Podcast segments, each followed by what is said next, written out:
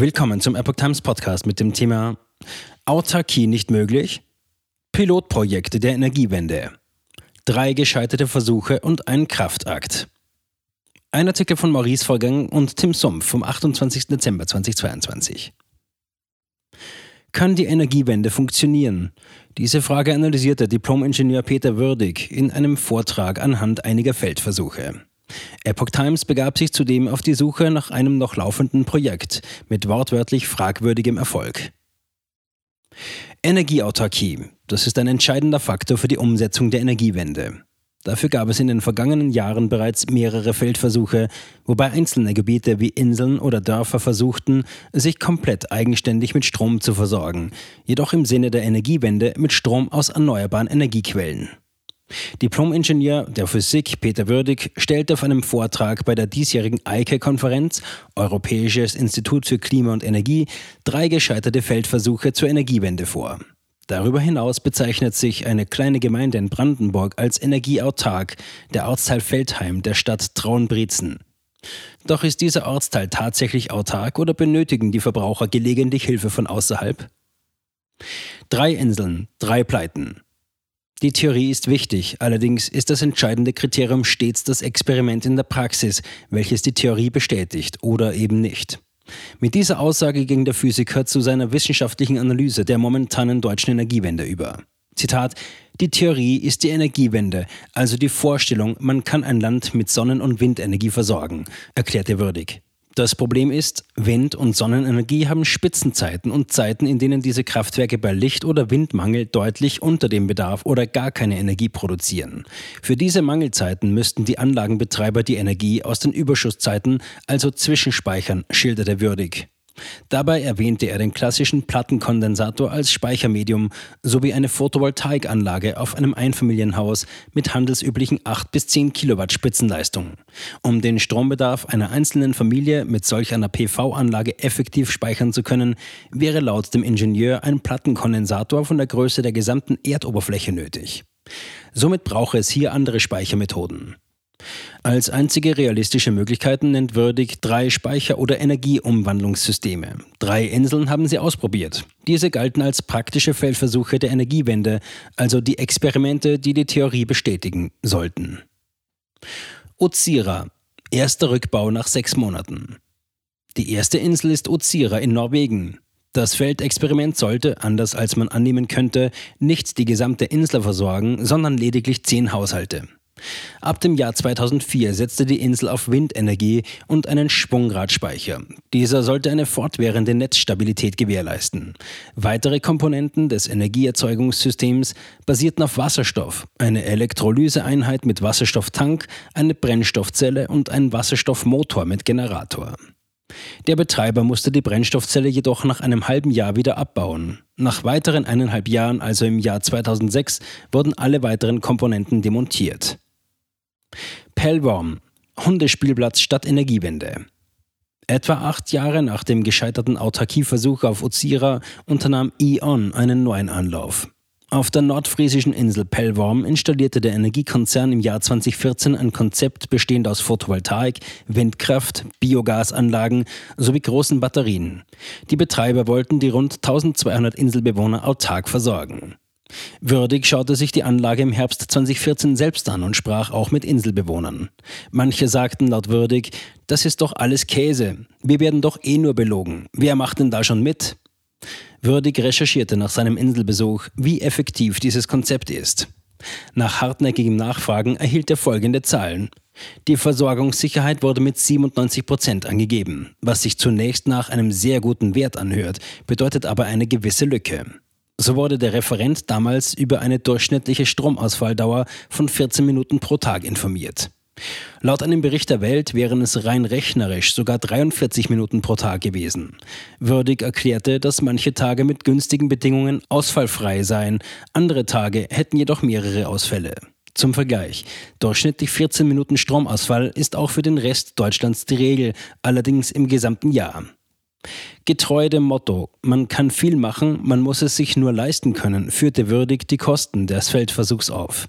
Der Feldversuch Pellworm verursachte Energiekosten von 60 Cent pro Kilowattstunde. Zum Vergleich, Die Kilowattstunde durch Braunkohle kostet in der Erzeugung lediglich 3 Cent. Der gesamte Anlagenbau kostete damals rund 12 Millionen Euro. Dieses Geld bezeichnete Würdig als verpulvert. Längst haben die Betreiber das Projekt aufgegeben.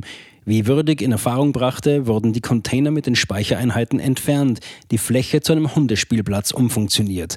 Das zeige erneut, dass Wind- und Photovoltaikanlagen es allein noch nicht schaffen, ein dauerhaft stabiles Stromnetz zu moderaten Preisen aufrechtzuerhalten. El Hierro, 90 Millionen, um zu zeigen, dass es nicht klappt. Aus Zeitgründen nannte Würdig das dritte Inselprojekt nicht mehr. Erwähnenswert ist es aber allemal. Bereits um die Jahrtausendwende förderte der damalige Vizepräsident der westkanarischen Insel El Hierro, Javier Morales, die Idee, dort eine 100% regenerative Energieversorgung zu realisieren. Bis zum Jahr 2014 war der Feldversuch fertiggestellt. Laut einem Bericht von lapalma1.net schaffte die Insel die 100% nicht. Lediglich zu rund 60 Prozent der Energie kommen aus Wind- und Wasserkraft, unterstützt von einem Speicherbecken. Die fehlenden 40 Prozent erzeugt ein Dieselkraftwerk. Analysen zeigen rückblickend, dass das Projekt von Anfang an zum Scheitern verurteilt gewesen war.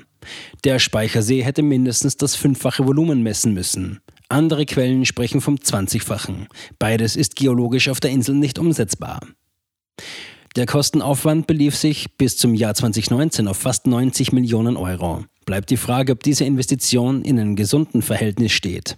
Auch die laufenden Folgekosten sind nicht zu unterschätzen. Der Strompreis bereitete den Einwohnern von El Hierro in den Folgejahren keine Freude. Anfang 2016 soll die Kilowattstunde auf der Insel 81 Cent gekostet haben. Auf dem spanischen Festland lag der Preis zu dieser Zeit bei 24 Cent. Feldheim. Ein Windrad pro Einwohner ist nicht genug. Aktuell bezeichnet sich die brandenburgische Gemeinde Feldheim als das erste energieautarke Dorf Deutschlands.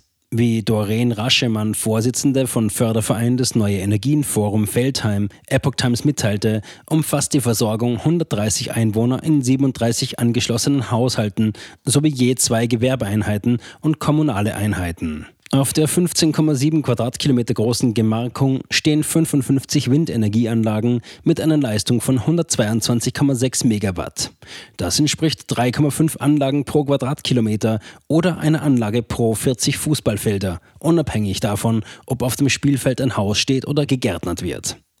Ein Blick auf die Karte zeigt zudem einerseits, dass die Anlagen deutlich mehr Raum einnehmen als das eigentliche Dorf, andererseits erstreckt sich der Windpark deutlich über die Ortsgrenzen hinweg und umfasst 117 Windkraftanlagen.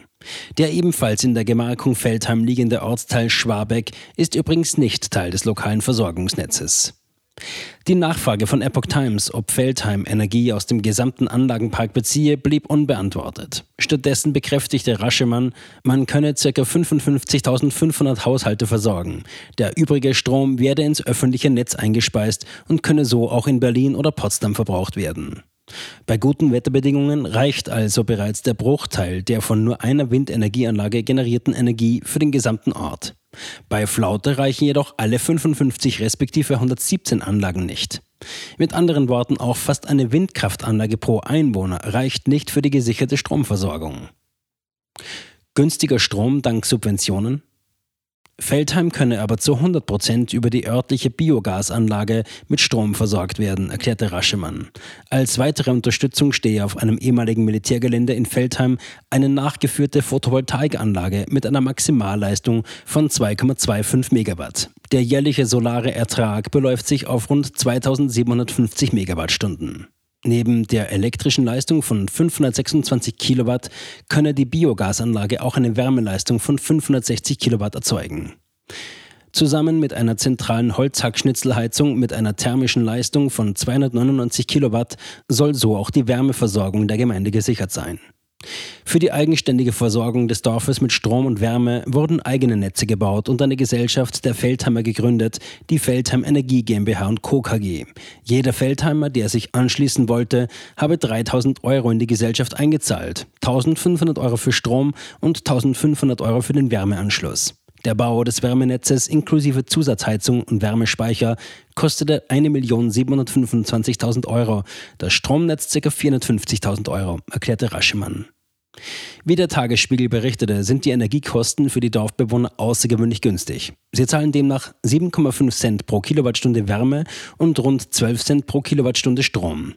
Raschemann bestätigte diese Preise, zu denen jeweils eine Grundgebühr für Strom und Wärme dazukommt.